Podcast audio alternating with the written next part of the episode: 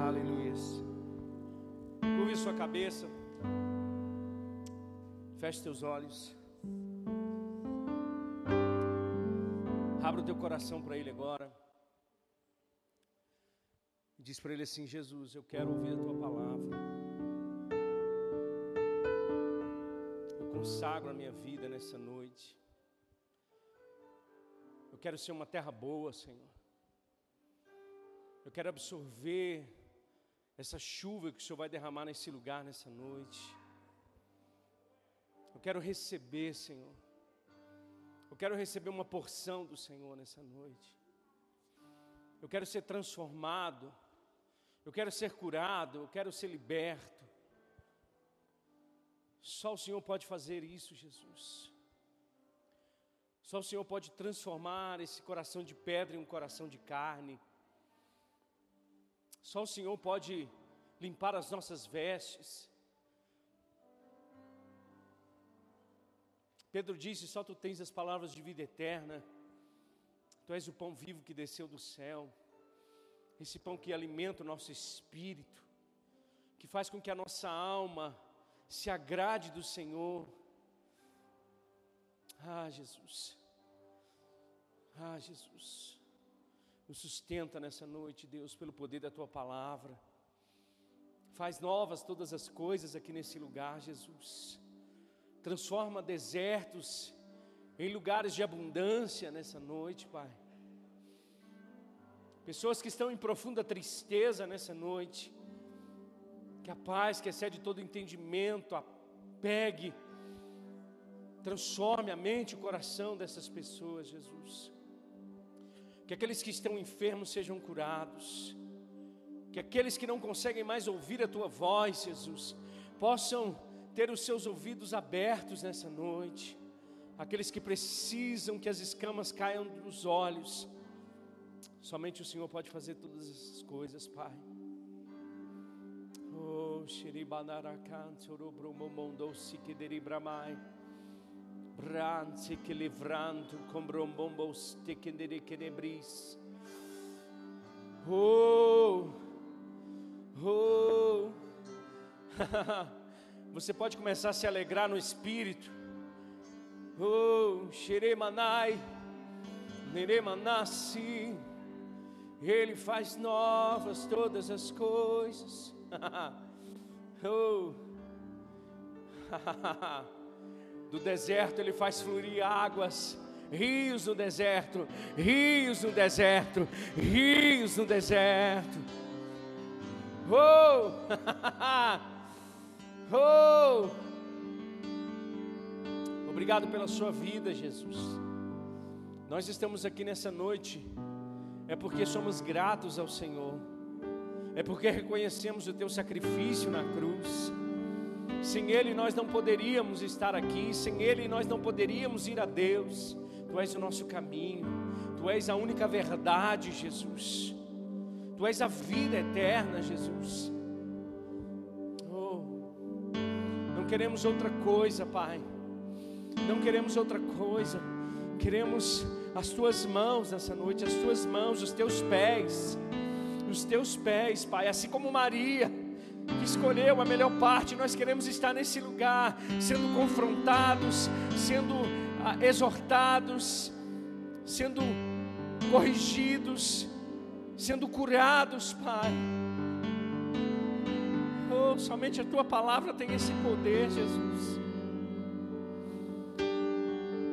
Nós te amamos, nós te amamos.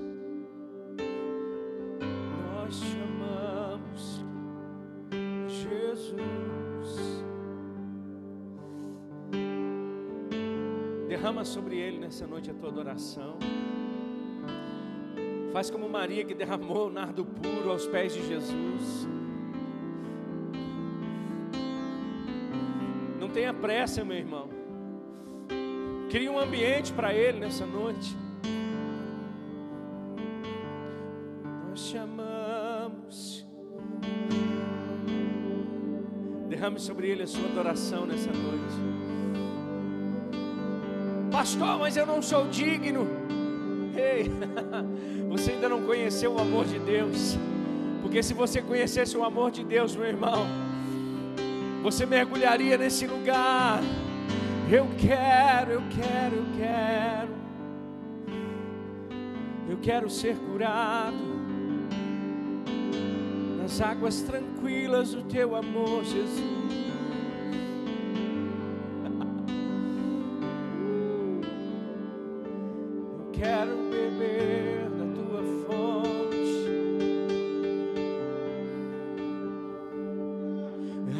Águas tranquilas.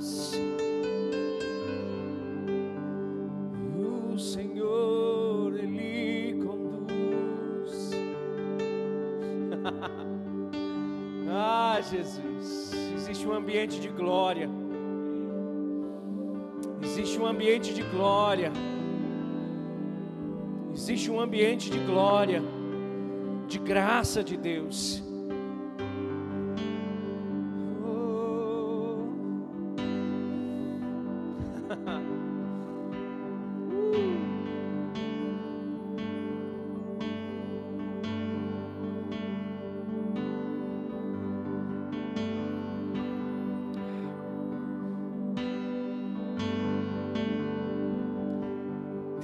Perdão nessa noite, lugar de restauração, lugar de cura, lugar de comunhão com o Espírito.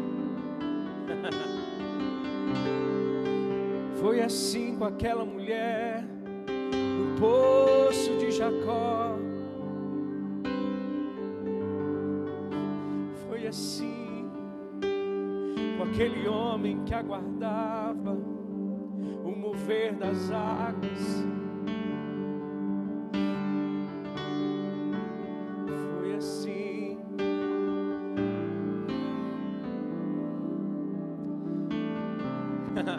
Ele disse assim para Zaqueu: desce da árvore.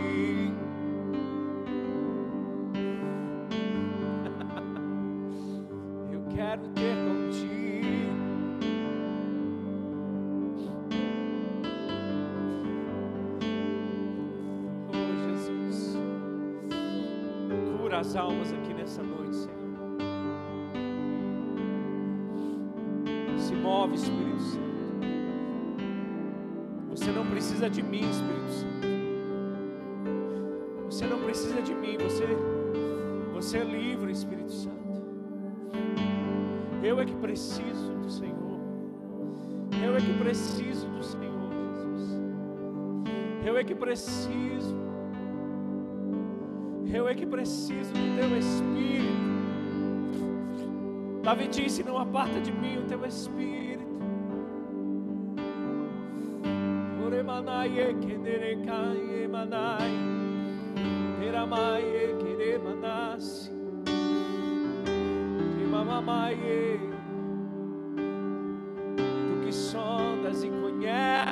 Nosso coração.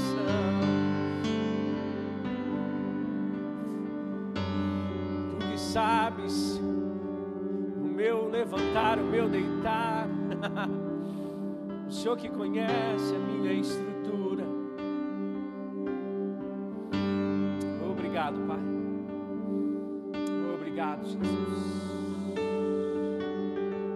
Obrigado, Pai. Aleluia. Amém. Aleluia.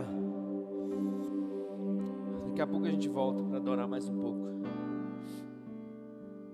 Aleluia. Aleluia.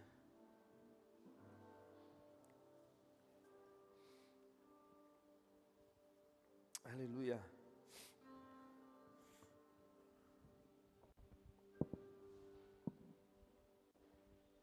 Glória a Deus. Boa noite, irmãos, graça e paz. Vocês estão vivos? Boa noite, irmãos, graça e paz.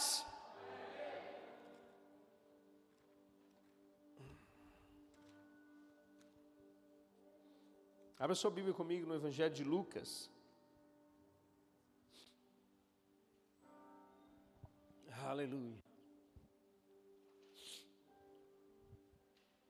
Aleluia.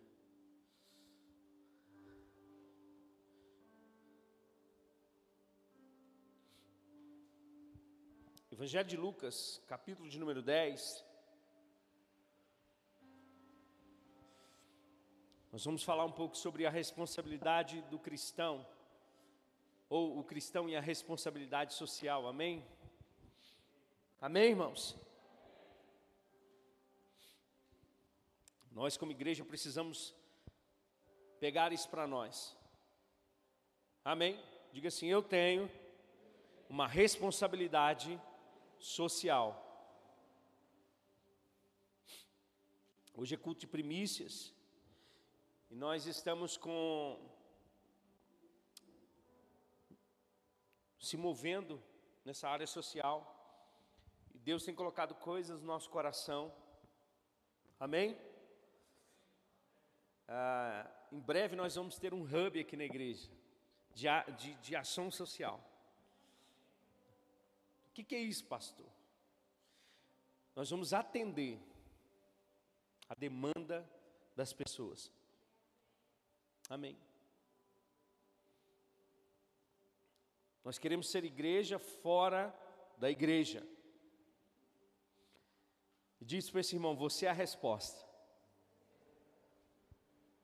Amém? Seu coração precisa arder por essas coisas. Porque uma coisa, irmãos, que faz o coração de Deus se irá é injustiça social. Deus não se conforma com isso, porque Deus não criou, ou Deus não fez a sua criação para viver dessa forma, debaixo de opressão. Amém? Tudo que oprime está fora da vontade de Deus. Amém? Deus não criou o homem para viver oprimido, Deus criou o homem para viver livre. Não foi Deus que, que criou a desigualdade, foi o pecado. Foi o pecado que fez com que o homem olhasse e desejasse além daquilo que ele precisa.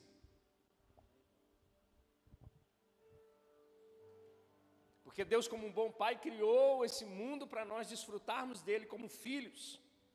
Amém? Tudo que tem no mundo, irmãos, é, deveria ser uma fonte inesgotável na revelação de Deus e na bondade de Deus e na verdade de Deus. O problema é que o homem, em função do pecado, se tornou ganancioso.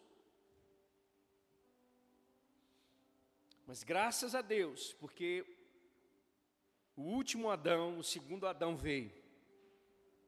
Vou dizer de novo: o primeiro Adão errou, mas o segundo fechou a conta. Tava falando com, a gente estava falando com eu e o Ebert. O primeiro Adão ele errou num ambiente propício para poder acertar. O segundo Adão acertou num ambiente propício para poder errar. O primeiro Adão errou no jardim, o segundo acertou no deserto. Agora, irmãos, preste atenção aqui. Como como novas criaturas, como filhos de Deus, agora nós temos uma responsabilidade social. A igreja tem essa responsabilidade social.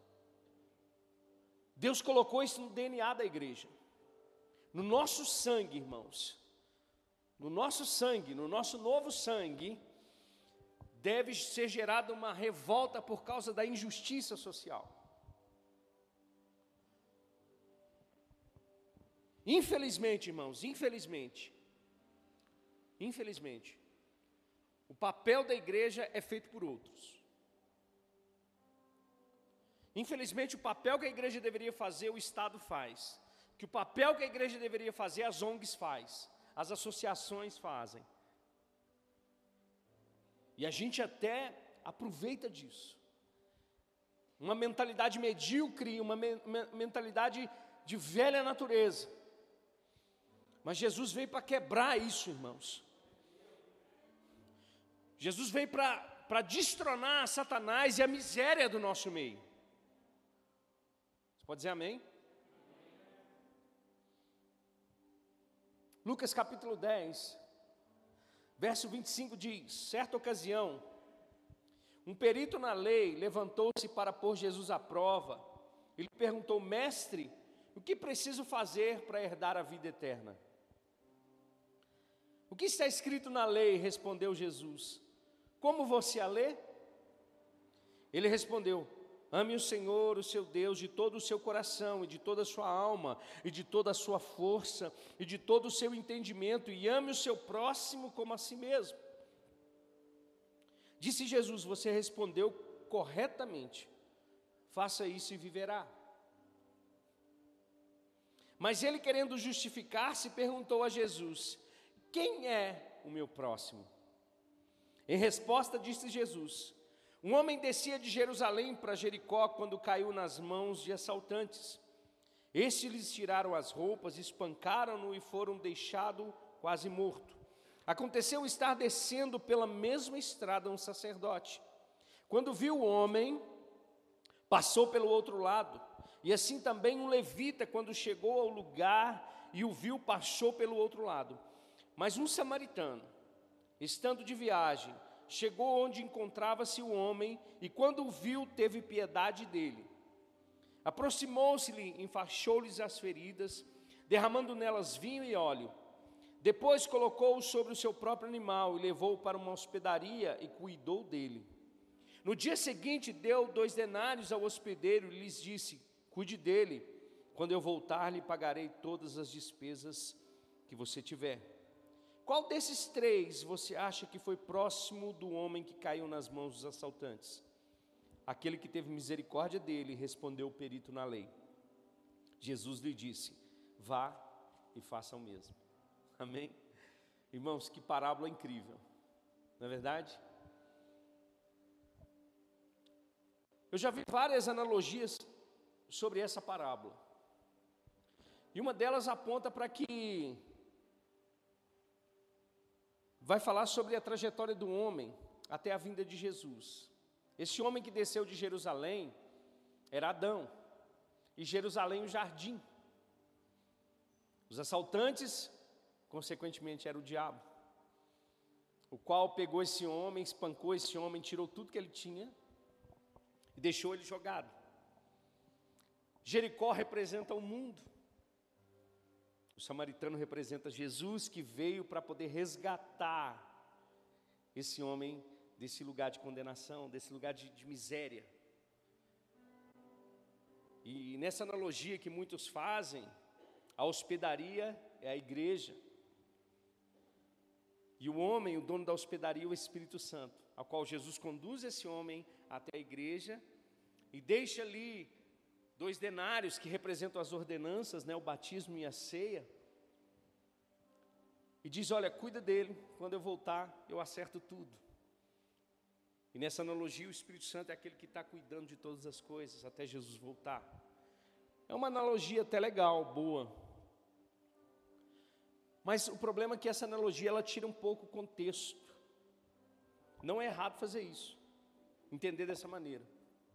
Mas o contexto aqui está na a resposta de Jesus com essa parábola é no contexto de que esse doutor da lei pergunta: quem é o meu próximo? De fato, quando esse homem ele tenta de alguma forma pegar Jesus, ele tem um desejo no coração de herdar a vida eterna, e ele conhece os mandamentos. E ele resume os mandamentos em dois, que basicamente são esses mesmos: amar a Deus sobre todas as coisas, com todo o seu, com a sua alma, com todo o seu entendimento, e amar ao próximo como a ti mesmo. Então Jesus ele aponta e diz: Olha, vai, faça isso, você vai ter a vida eterna. Obviamente, Jesus não estava apontando aí que a lei tinha a capacidade de poder salvar o homem, ou que as obras tinham poder para salvar o homem. Mas Jesus está apontando ali o seguinte: a lei é santa, a lei é boa. E o homem que andar debaixo da lei, anda debaixo da vontade de Deus. Mas Jesus não estava apontando ali para a salvação, Jesus estava dizendo ali: vai, faça isso. É o mínimo que você pode fazer, porque você conhece. Agora,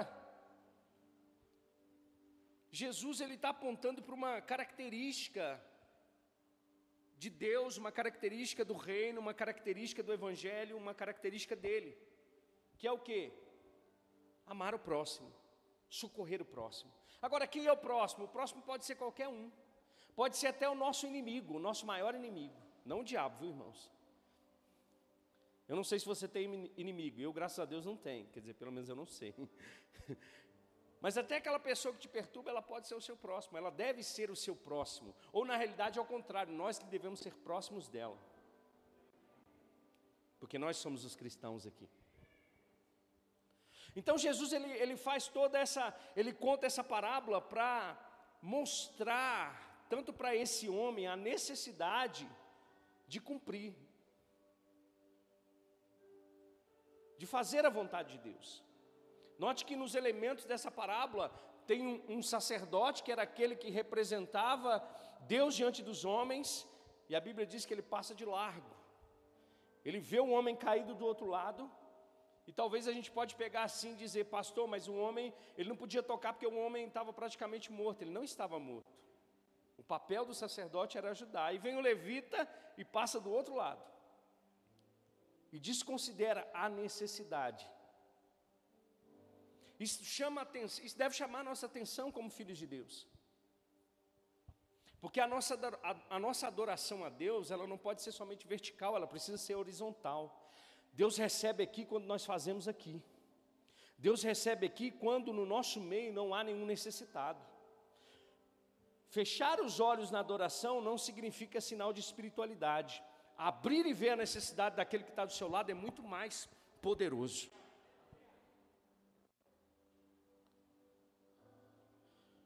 Madre Teresa de Calcutá, quem conhece? Quem, quem já ouviu falar? Ela disse uma coisa muito poderosa. Ela fala: olha, a mão daqueles que ajudam são mais sagradas do que os lábios daqueles que rezam.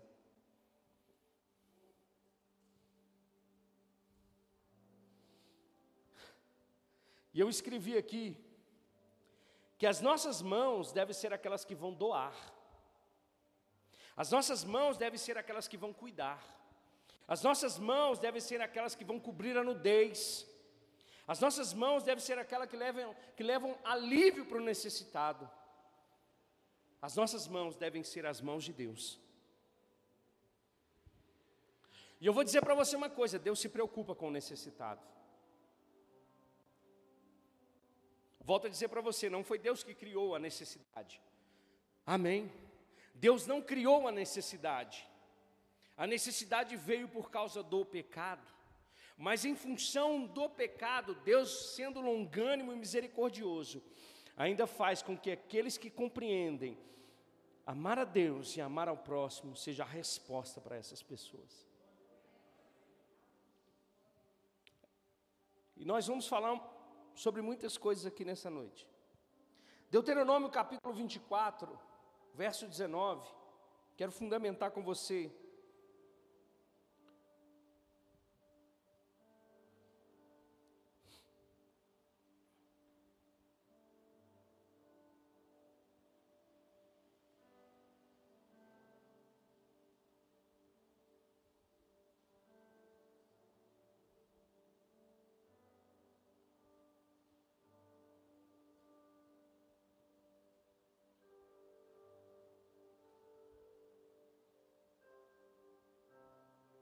Deus estabelecendo a lei para os israelitas,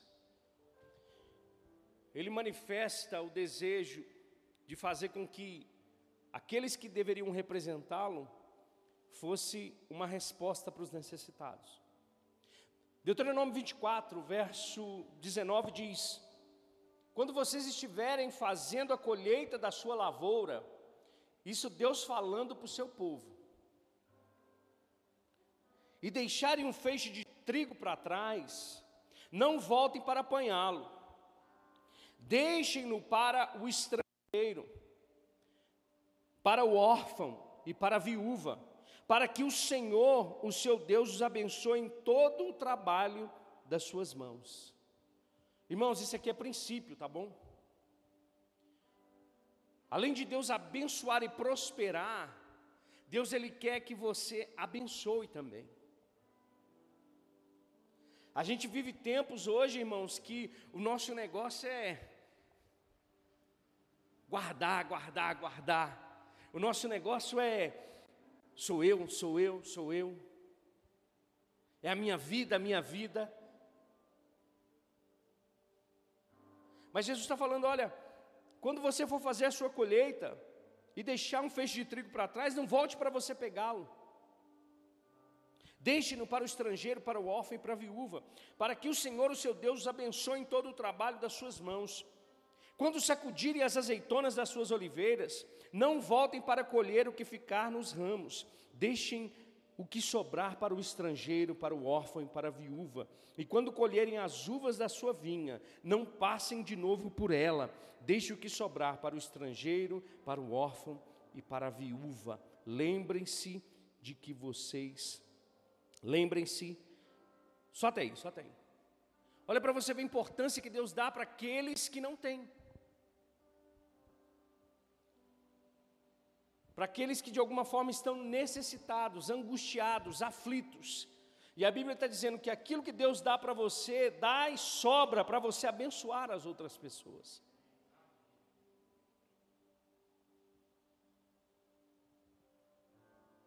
Você pode dizer assim, pastor, mas é direito meu, é, é, foi do meu trabalho, foi do meu suor, eu recebi porque eu trabalhei. Eu não sei se você entende, mas nós somos mordomos de Deus nessa terra.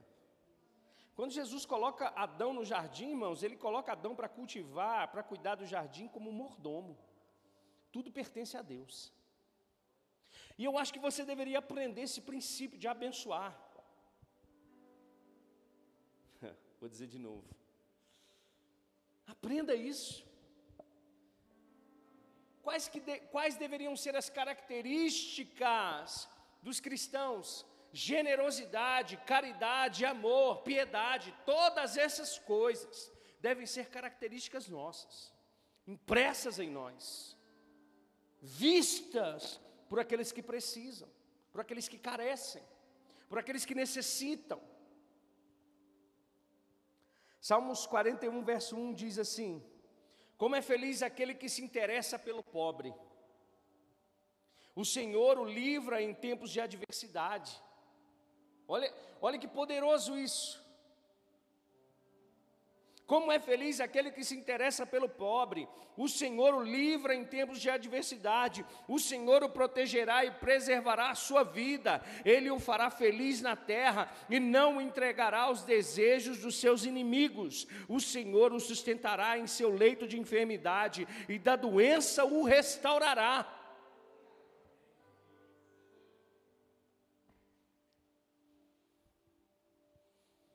Provérbios 11, 23 diz: O desejo dos justos, dos justos, tendem somente para o bem, mas a expectativa dos ímpios resulta em ira. Uns dão com generosidade e têm cada vez mais.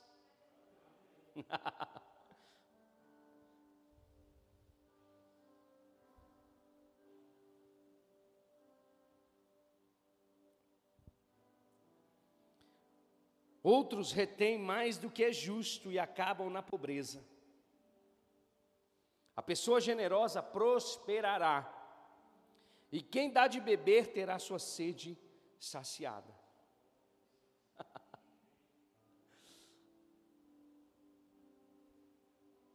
Esses são princípios do reino de Deus. Isso deve correr no nosso DNA. Provérbios 14, 31 diz: oprimir o pobre é ultrajar o seu Criador,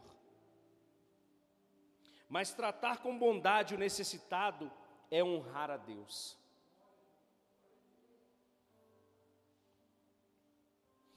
Por isso que o escritor os Eclesiastes diz: lança o seu pão sobre as águas, reparte com sete, reparte com oito.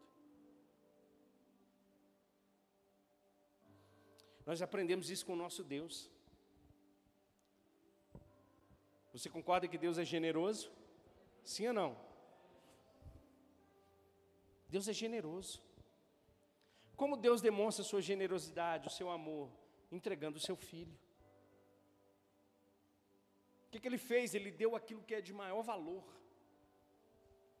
Para quem? Para quem não merecia. Para nós. Mas ele deu. Então, irmãos, preste atenção. Viver caridade, piedade, ser fraterno, são características dos filhos de Deus. Você pega o Enzo, você vai ver características da Talita e do Cleison. Então, irmãos, isso está intrínseco na gente, porque somos filhos de Deus, nos tornamos filhos de Deus. Então, uma responsabilidade nossa. A gente precisa sair do discurso e ir para a ação. Amém? Vou dizer de novo. Às vezes eu fico pensando, sabe, é muito difícil andar com quem não anda em fé. Porque você quer dar passos de fé e as pessoas que não têm a mesma visão, não têm a fé, elas consideram somente o ambiente.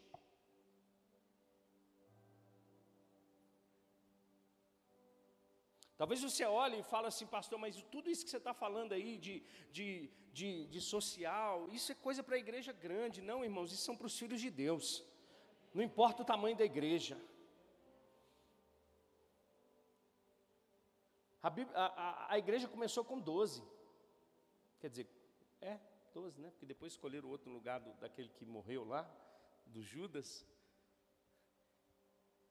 120 reunidos num lugar esperando a descida do Espírito Santo. Não importa com quantos. Porque o poder de Deus, ele não pode ser manifestado somente em palavras, precisa ser em ação. O poder de Deus, ele é manifestado em ação, irmãos. Por isso que Paulo não preocupava muito em falar bonito com os irmãos. Paulo queria queria ver o poder de Deus sendo manifestado. E como que às vezes a gente quer ver o poder de Deus sendo manifestado? Sendo resposta para as outras pessoas. A gente precisa sair de um lugar, irmãos, de discurso. A gente precisa sair desse lugar de, de, de vir à igreja para esperar a bênção de Deus. Deixa eu falar uma notícia para você: você já é abençoado por Deus. Você já é abençoado por Deus. Você já é próspero. Você não vem aqui, irmão, para barganhar com Deus alguma coisa. Você vem aqui para ser abastecido e ser resposta para aqueles que ainda não conhecem a Jesus. Abra comigo Isaías 58, por favor. Quero ler com você esse texto. Esse texto me chamou muita atenção.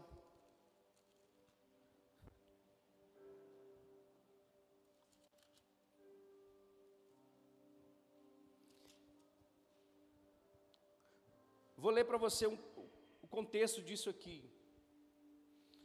Talvez na sua Bíblia fala sobre o verdadeiro jejum.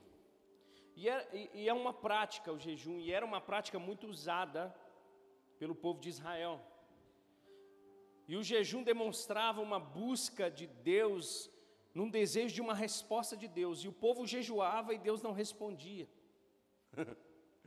o povo adorava a Deus e Deus não respondia. Por quê? Porque a adoração desse povo estava indo contra a vontade de Deus. Por quê? Porque eles adoravam a Deus e oprimiam os estrangeiros. Eles adoravam a Deus e oprimiam os órfãos e as, e as viúvas. Eles levantavam as mãos no culto de domingo à noite, mas passava uma pessoa necessitada próxima deles, eles não consideravam. Então eles vão clamar, eles vão questionar e Deus vai responder. Cuidado com seus questionamentos, porque Deus pode vir com a resposta talvez aquela que você não queira. Por que, que as coisas não estão acontecendo? Por que, que eu não prospero? Pergunta para Deus, talvez o que está faltando é você abrir o seu bolso. Talvez é o que está faltando é você ser um pouco mais grato a Deus. Talvez o que está faltando para você realmente deslanchar é começar a entender que dinheiro não é propósito. Dinheiro não é propósito, irmãos. Dinheiro é ferramenta.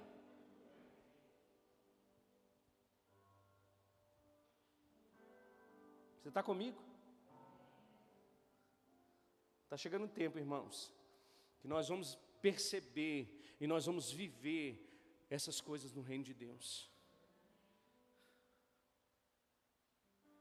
Viver propósito, não é ser escravo das ferramentas que Deus colocou nesse mundo para servir os seus filhos.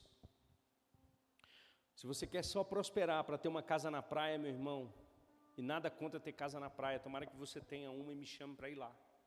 Mas não é o fim. Deus está dizendo: olha, sobrou no, no, da sua colheita, deixa lá. é para você ofertar. Tem gente comendo semente. Se você está comendo a sua semente, como é que você vai colher, meu irmão? Vigia nessa terra.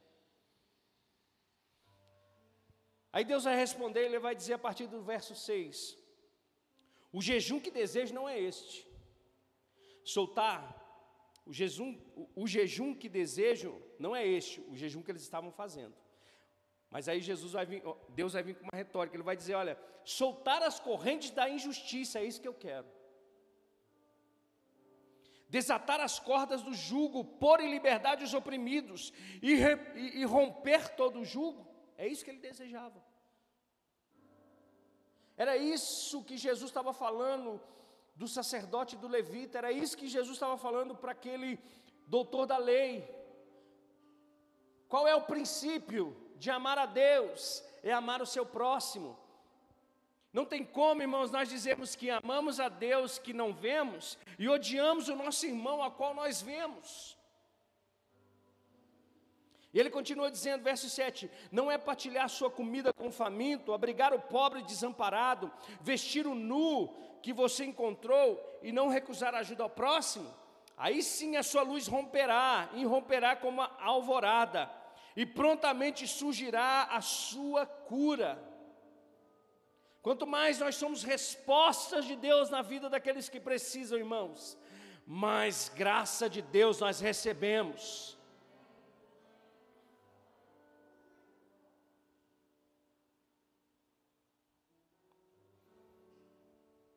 Olha só, a sua retidão irá diante de você e a glória do Senhor estará na sua retaguarda.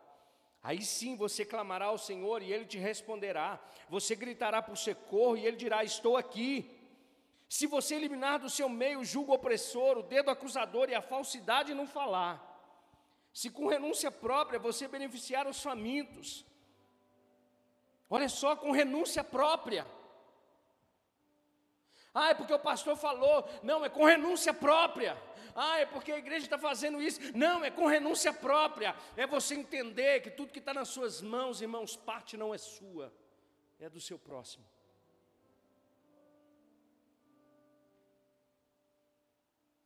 As mãos daqueles que ajudam são mais sagradas do que os lábios que rezam. Se com renúncia própria você beneficiar os famintos e satisfazer o anseio dos aflitos, então a sua luz despontará nas trevas e a sua noite será como meio-dia. O Senhor o guiará constantemente, satisfará os seus desejos numa terra ressequida pelo sol e fortalecerá os seus ossos. Você será como um jardim bem regado, oh aleluia.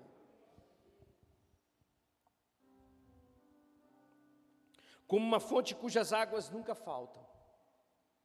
Seu povo, isso aqui me chamou demais a atenção. Seu povo, diga comigo, a eclésia, reconstruirá as velhas ruínas e restaurará, fala, os alicerces antigos.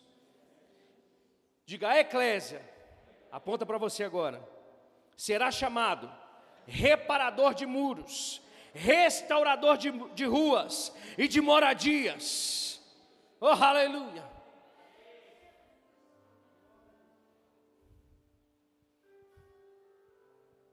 Eu não sei quantos estão entendendo aqui nessa noite o que Deus quer fazer.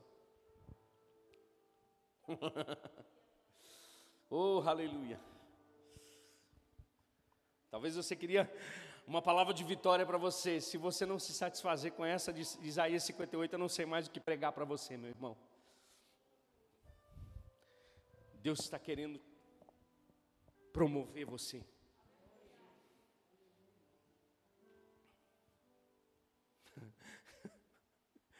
Aleluia.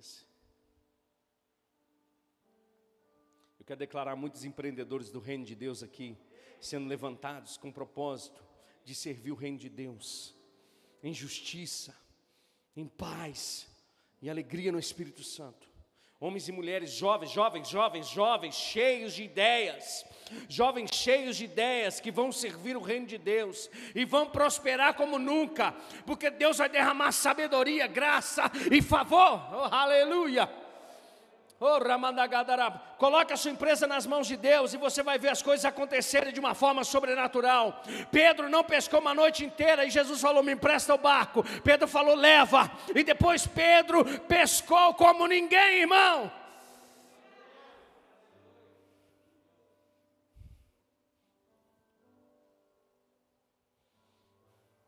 Declaro que você que as pessoas vão ver aonde você trabalha, a graça de Deus sobre você, não porque você é capaz, mas porque você vai ser tão generoso, tão piedoso, tão fraterno, que não vai ter como, irmãos, as coisas vão começar a fluir de uma forma sobrenatural no seu meio. Toma posse disso para a sua vida.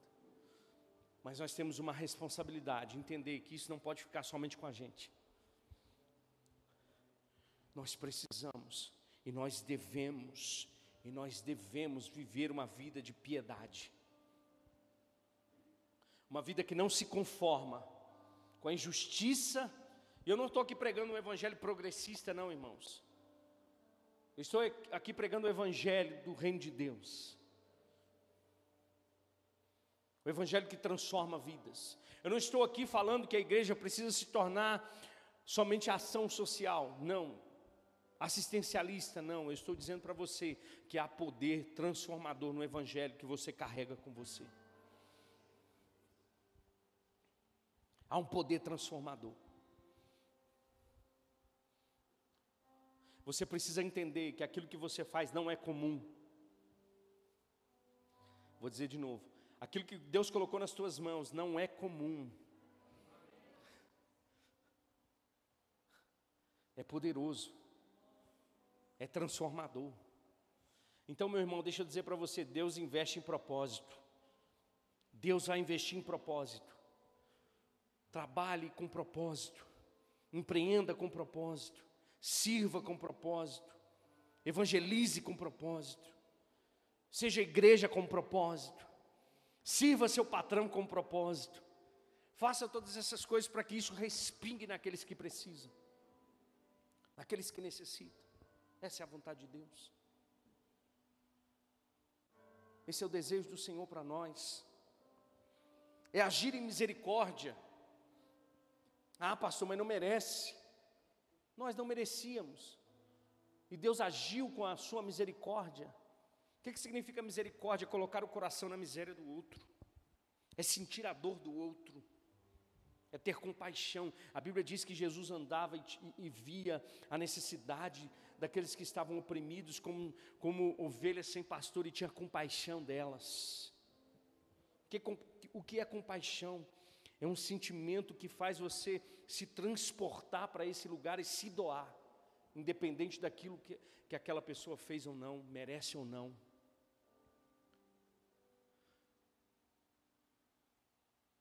Porque o reino de Deus não pode ser feito somente por palavras, irmãos, mas tem que ser em poder no Espírito Santo de Deus.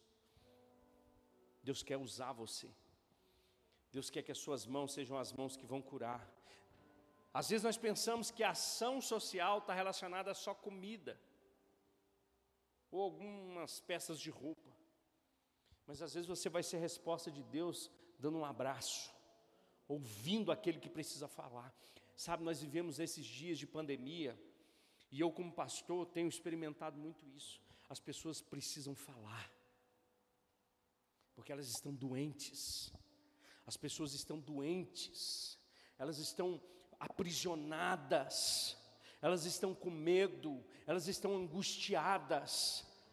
E talvez a maior ação que você vai fazer é sentar cinco minutos com uma pessoa e deixar ela descarregar tudo que ela precisa, porque ela precisa ouvir, ela precisa falar e você pode muito bem ouvir.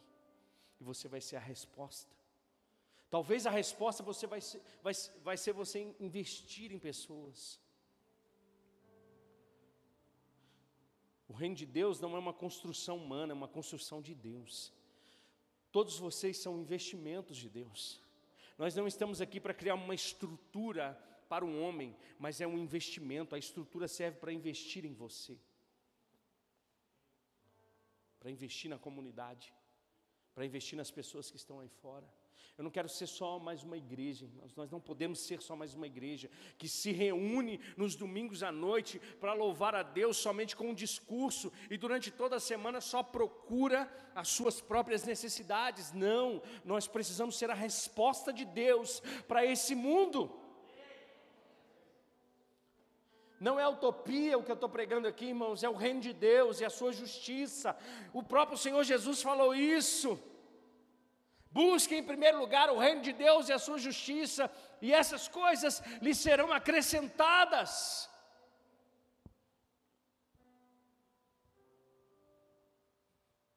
Nós precisamos agir em compaixão, nós precisamos agir em misericórdia,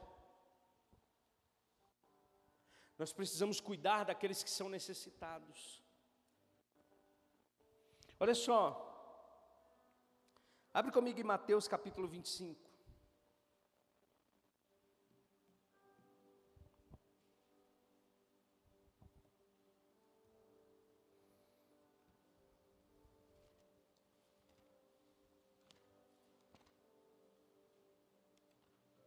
Sermão escatológico de Jesus.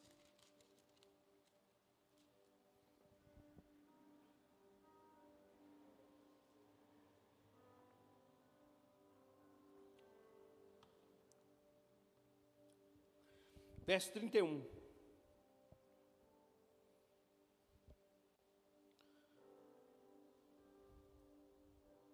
Quando o filho do homem vier em sua glória, com todos os anjos, assentar-se-á em seu trono na glória celestial. Todas as nações serão reunidas diante dele, e ele separará umas das outras, como o pastor separa a ovelha dos bodes. E colocará as ovelhas à sua direita e os bodes à sua esquerda. Então o rei dirá aos que estiverem à sua direita: Venham benditos do meu Pai, recebam como herança o reino que lhes foi preparado desde a criação do mundo.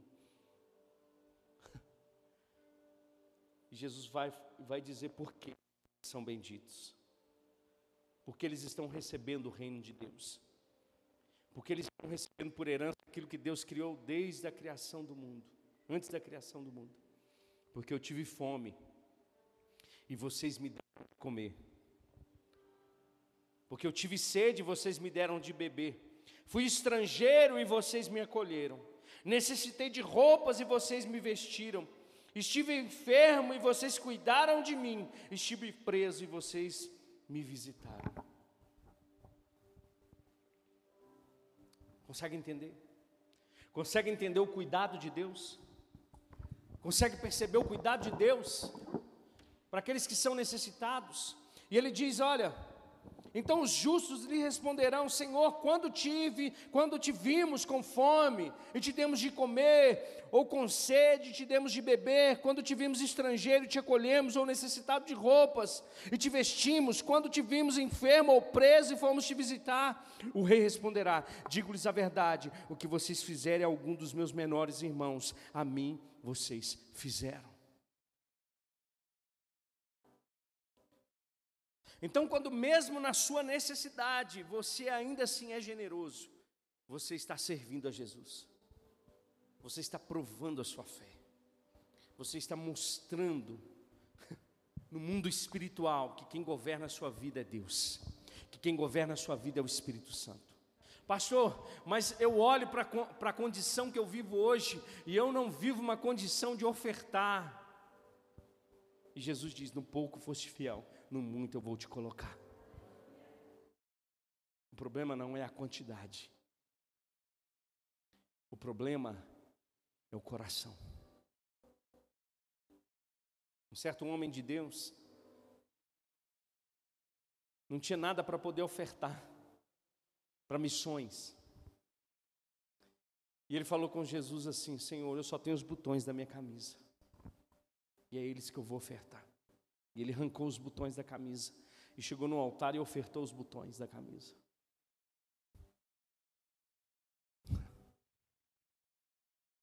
Hoje ele é um dos homens mais prósperos do mundo. Missionário, pastor. Sabe o que, que ele investe hoje? Ele oferta aviões. Porque ele começou com um botão de camisa. Você precisa entender esse princípio. Às vezes não é porque não tem, às vezes é porque a ganância, às vezes é porque a falta de fé, às vezes porque a falta de entendimento está te aprisionando nesse lugar de miséria e pobreza. Deus não quer isso para mim e para você.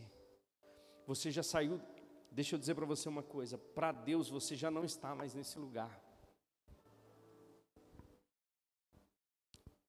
Para Deus, quando Ele olha para mim, para você, Ele vai lá em Efésios capítulo 1, verso 3 e diz: Bendito seja o Deus e Pai de nosso Senhor Jesus Cristo, a qual nos abençoou com toda sorte de bênçãos espirituais nas regiões celestiais e nos fez assentar com Cristo, acima de todo principado, de toda potestade. Irmão, Deus, quando olha para você, Ele te olha como vê Jesus. Agora, nós precisamos entender alguns princípios também. Você pode falar assim, pastor, mas isso é papel do governo. O governo é que tem que fazer isso porque eu pago os impostos. Porque eu faço já a minha parte fazendo essas coisas. Não, a igreja nasceu cuidando de pessoas. Não existe outro. Pastor, mas eu queria inventar uma igreja diferente. Vai inventar longe daqui. Esses que querem fazer essas coisas começam a ter revelação até de, do, daquilo que não existe. Mas abre comigo em Atos capítulo 6, verso 1.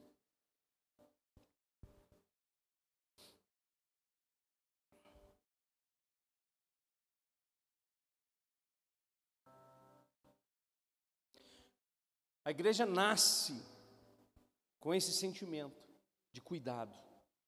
Olha só, naqueles dias crescendo o número de discípulos, os judeus de fala grega, entre eles queixaram-se dos judeus de fala hebraica, porque suas viúvas estavam sendo esquecidas na distribuição diária de alimentos. Eles já faziam, precisavam de alguns ajustes, mas a igreja já tinha esse propósito. Vai para o verso 2: por isso os doze reuniram todos os discípulos e disseram: Não é certo negligenciarmos o ministério da palavra de Deus a fim de servir às mesas. Irmãos, escolham entre vocês sete homens de bom testemunho, cheios do Espírito Santo e de sabedoria, passaremos a eles essa tarefa. Presta atenção aqui. A área social é a área espiritual. Quando você está ofertando um alimento, você não está ofertando somente um saco de arroz.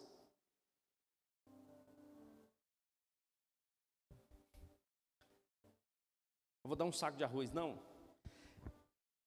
Para fazer aquilo ali, eles precisavam ser, ter testemunho, cheios do Espírito Santo e sabedoria. Por quê? Porque para Deus é espiritual. Não, pastor, espiritual é flutuar. Para Deus, o culto espiritual, pastor, é quando eu saio daqui cheio de arrupio. Oh, culto abençoado. Arrupiei até. Nossa! E para Deus não. Para Deus o culto espiritual é quando você ama Ele e ama o seu próximo.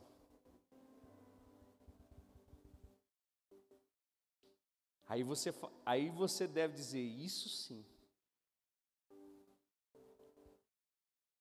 É quando a gente recebe a notícia do Patrick, de que a família que tem uma senhora de 67 anos com cinco filhos e um deles ainda tem problema de cabeça, está sendo alimentado pela igreja.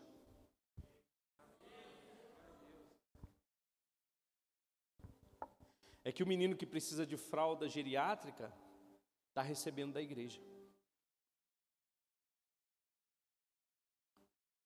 Agora, Entenda uma coisa, a gente precisa ter equilíbrio. Amém? A igreja não é definida pela ação social. Mas a ação social, ela é uma resposta da igreja. Por quê? Porque Tiago diz que fé sem obras é morta. Sim ou não? Se a gente vê um irmão necessitado e não ajudamos, nós não andamos em fé, nós estamos mortos. Agora nós precisamos ter um equilíbrio. Por quê? Porque nós não podemos fazer da igreja somente uma ONG. A igreja ela é espiritual. Nós damos assistência. Mas o passo maior disso tudo é a salvação, é a vida espiritual, é a transformação de mentalidade. Não adianta só suprir, suprir, suprir. Pastor, mas isso é bênção. Jesus viu que tinha uma multidão que estava com eles, mais de cinco mil homens. E não tinha como comprar pão. Tinha um menino lá com cinco pães e dois peixes. Os discípulos foram lá e falaram: Ó, tem isso aqui, Jesus, é isso aqui que a gente tem. O que, que o senhor vai fazer? Pai, te dou graças, porque o senhor sempre me ouve. Deu para os discípulos, os discípulos distribuíram pão e o peixe. Alimentou cinco mil homens, provavelmente três mil mulheres e, algumas, e muitas crianças. Mais de dez mil pessoas. E Jesus saiu desse lugar e foi para um outro lugar, do outro lado do mar, do rio. Aí o povo estava lá, esperando o que? O pãozinho quentinho da padaria de Jesus. E Jesus falou assim: vocês não estão entendendo nada. Vocês estão vindo atrás de mim por causa do pão que perece. A gente precisa sim dar assistência. Mas a gente precisa tirar essas pessoas desse lugar de miséria pela palavra de Deus e trazer para esse lugar de transformação. Para isso que existe a igreja. Aponta para esse irmão e diz: Deus está contando contigo.